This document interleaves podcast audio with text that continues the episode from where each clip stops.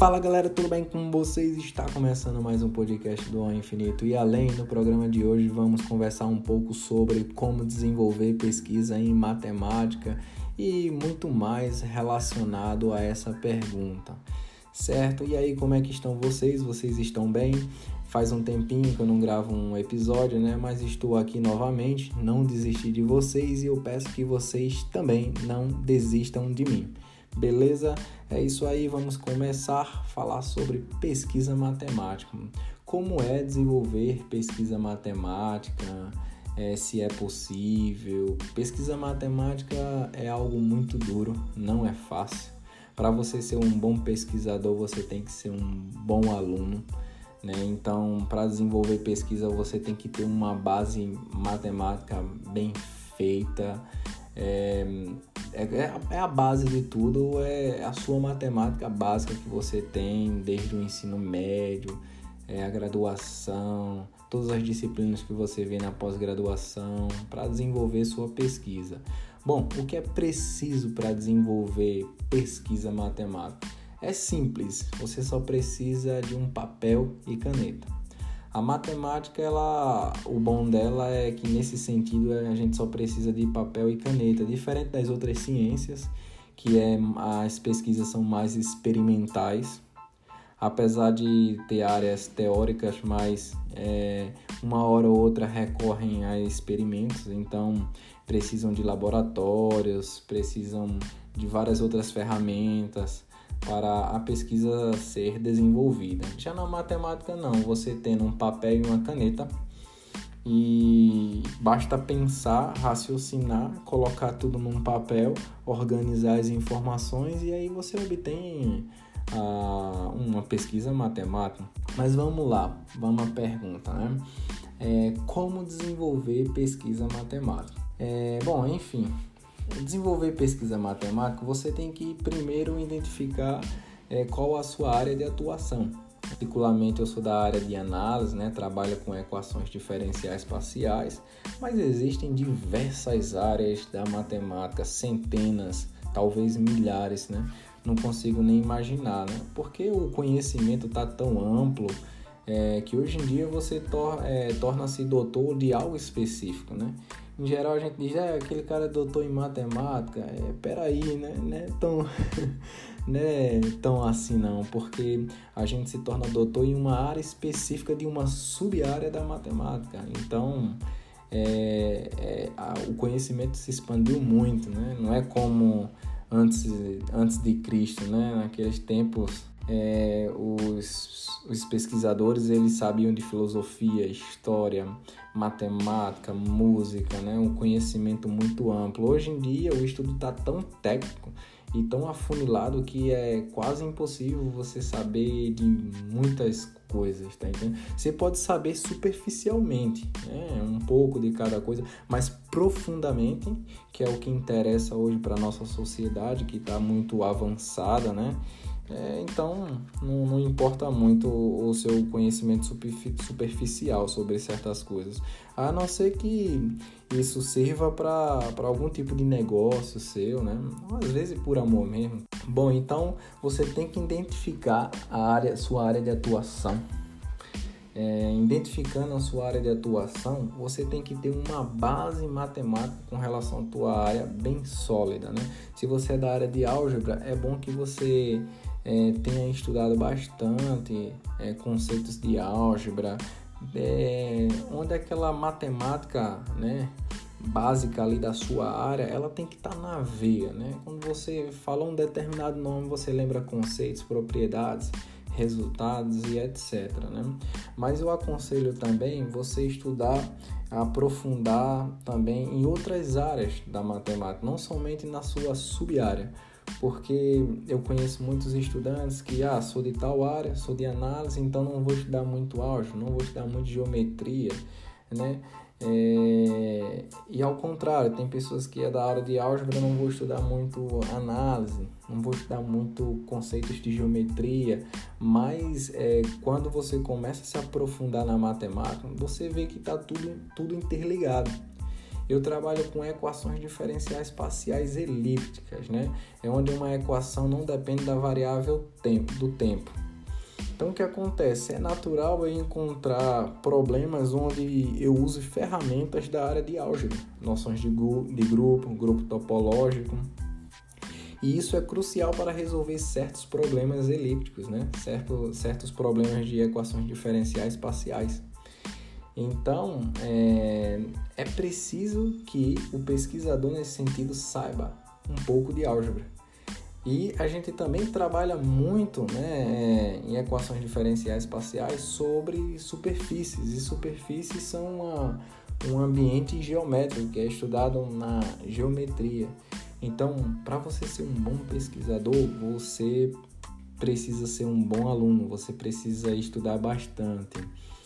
Então, se você está no, no, ensino básico, no, no, na graduação, aproveita esse momento, que é o momento onde você mais estuda, é o momento onde você tem a oportunidade de conhecer a matemática em diversos segmentos. Quando você vai para a pós-graduação, é, já é muito focado em uma sub-área e seguir só ela ali, se aprofundar nela. Então, a graduação, para mim, é uma oportunidade que o aluno tem de matemática de conhecer vários segmentos da matemática, como história da matemática, filosofia, educação à matemática, é, várias outras áreas como topologia que não é muito abordado, né? Você pode participar de projetos de iniciação científica, isso pode te proporcionar um conhecimento maior sobre a matemática. Então eu acho que tudo isso é importante para o aluno virar um bom pesquisador no futuro. Bom, identificando a sua área de atuação, é, você vai escolher uma determinada área, você vai fazer, vai fazer especialização, mestrado, doutorado, você vai a, se aprofundar em um determinado conteúdo, em um determinado assunto. E para fazer tese, né, você vai ter que escolher um problema. Um bom pesquisador, antes de resolver um problema, ele tem que saber formular um problema. É isso mesmo que eu estou falando. Albert Einstein uma vez disse assim: é, se eu tivesse uma hora para pensar em um problema, 55 minutos eu gastaria pensando no problema e 5 minutos na sua solução. Entender o problema é crucial. Você tem que entender o problema, tem que entender as suposições do problema, você tem que entender, é, estudar o problema, ver se ele está bem fundamentado, se ele está bem formulado, é, encontrar a área daquele problema, a área, a quais ferramentas podem ser usadas. Uma vez um professor disse que o seguinte: você elabora um problema, estuda um problema, e aí você começa a dar suposições de, de hipóteses, né? Para ver se é possível, se aquele problema de fato está bem formulado, bem fundamentado e se ele tem de fato uma solução. Em geral, fazer pesquisa matemática é muito, muito árduo, é muito difícil, né? É, fazer uma matemática nova mais ainda, né? Então você tem que ser um aluno excelente. A gente faz muitas adaptações de, do que já tem feito, né? Mas a partir disso a gente pode fazer algo bem, né? Bem valioso na matemática. Isso aconteceu recente comigo no doutorado. É, eu tinha estudado um determinado artigo, né? Um determinado artigo e a gente viu que era possível né, é, fazer uma generalização daquele trabalho, né, porque à medida que eu fui estudando, eu fui vendo o que é preciso, as hipóteses, o que são os necessários para os resultados cruciais. Você tem que entender a essência do problema. Quando você entende a essência do problema, você é capaz de fazer adaptações e de fazer generalizações que por si só isso não é fácil, né? Isso não é fácil, em geral é bem complicado. Então a gente viu que era possível é, e aí a gente foi trabalhando, eu e meu orientador e tal, fomos procurando resolver o nosso problema e aí a gente chegou numa dificuldade. Eu tinha me desanimado, mas meu orientador ele confiou, ele acreditou com sua experiência que era possível resolver aquele problema. A gente se dedicou, É, e aí, cara, a gente desenvolveu é, um, uma coisa muito boa, tá entendendo? Uma técnica de, de resolver problemas para uma classe de funções, por exemplo. Mas tudo isso porque ele acreditou, confiou, eu continuei trabalhando duro, mas é, é assim que pesquisa é feita, né? E aí esse trabalho foi tão bom que a partir dele, né, a gente conseguiu fazer algo mais geral, é, algo que a gente não encontrou na literatura. Então a partir dele, é, a gente conseguiu fazer mais trabalhos, mais trabalhos. Então um trabalho é bom quando ele te dá a possibilidade de você fazer mais trabalho. Então isso é, isso é uma, uma, uma coisa boa. Então é isso, cara. Para você fazer pesquisa matemática, eu aconselho também que você leia muito artigo. Leia, leia muito, muito artigo voltado à sua área de pesquisa, voltado ao seu problema. Então, você tem que entender as técnicas que já existem, você tem que entender a filosofia da coisa, né? É, a necessidade dos problemas. Então, nada melhor do que fazer uma revisão literária do, do que você está estudando para depois começar a pensar em problema, formular, fundamentar para então buscar soluções para o teu problema. É, um, um próximo episódio que eu estou fazendo aí é sobre como resolver problemas. Esse episódio é, eu estou estudando, eu estou fazendo uma análise, revisando, que eu acho que ele vai ficar bem legal. E serve muito para quem quer fazer pesquisa em matemática, não somente pesquisa em matemática para resolver qualquer problema do seu dia a dia, dos seus negócios e tal. Então, eu, esse episódio vai ser bacana, né? Mas enfim, é para o futuro. Então é isso, galera. É, fazer pesquisa matemática não é fácil, né? Em geral, é, a gente faz muitas adaptações, né? Mas por si só isso já não é fácil. Agora, desenvolver uma matemática nova, aí requer muito, é, muita dedicação, muito esforço. Você tem que estar tá envolvido com o teu problema, né?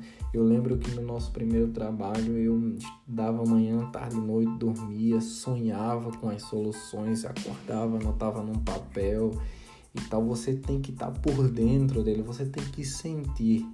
Se você não sentir, é difícil você resolver um bom problema, tá entendendo? Então, é, requer muita dedicação da sua parte para ter bons frutos futuramente. Agora, desenvolver matemática é muito árduo, né? Tem uma história do André Wiles, é um matemático, acredito que é estadunidense, se eu não me engano.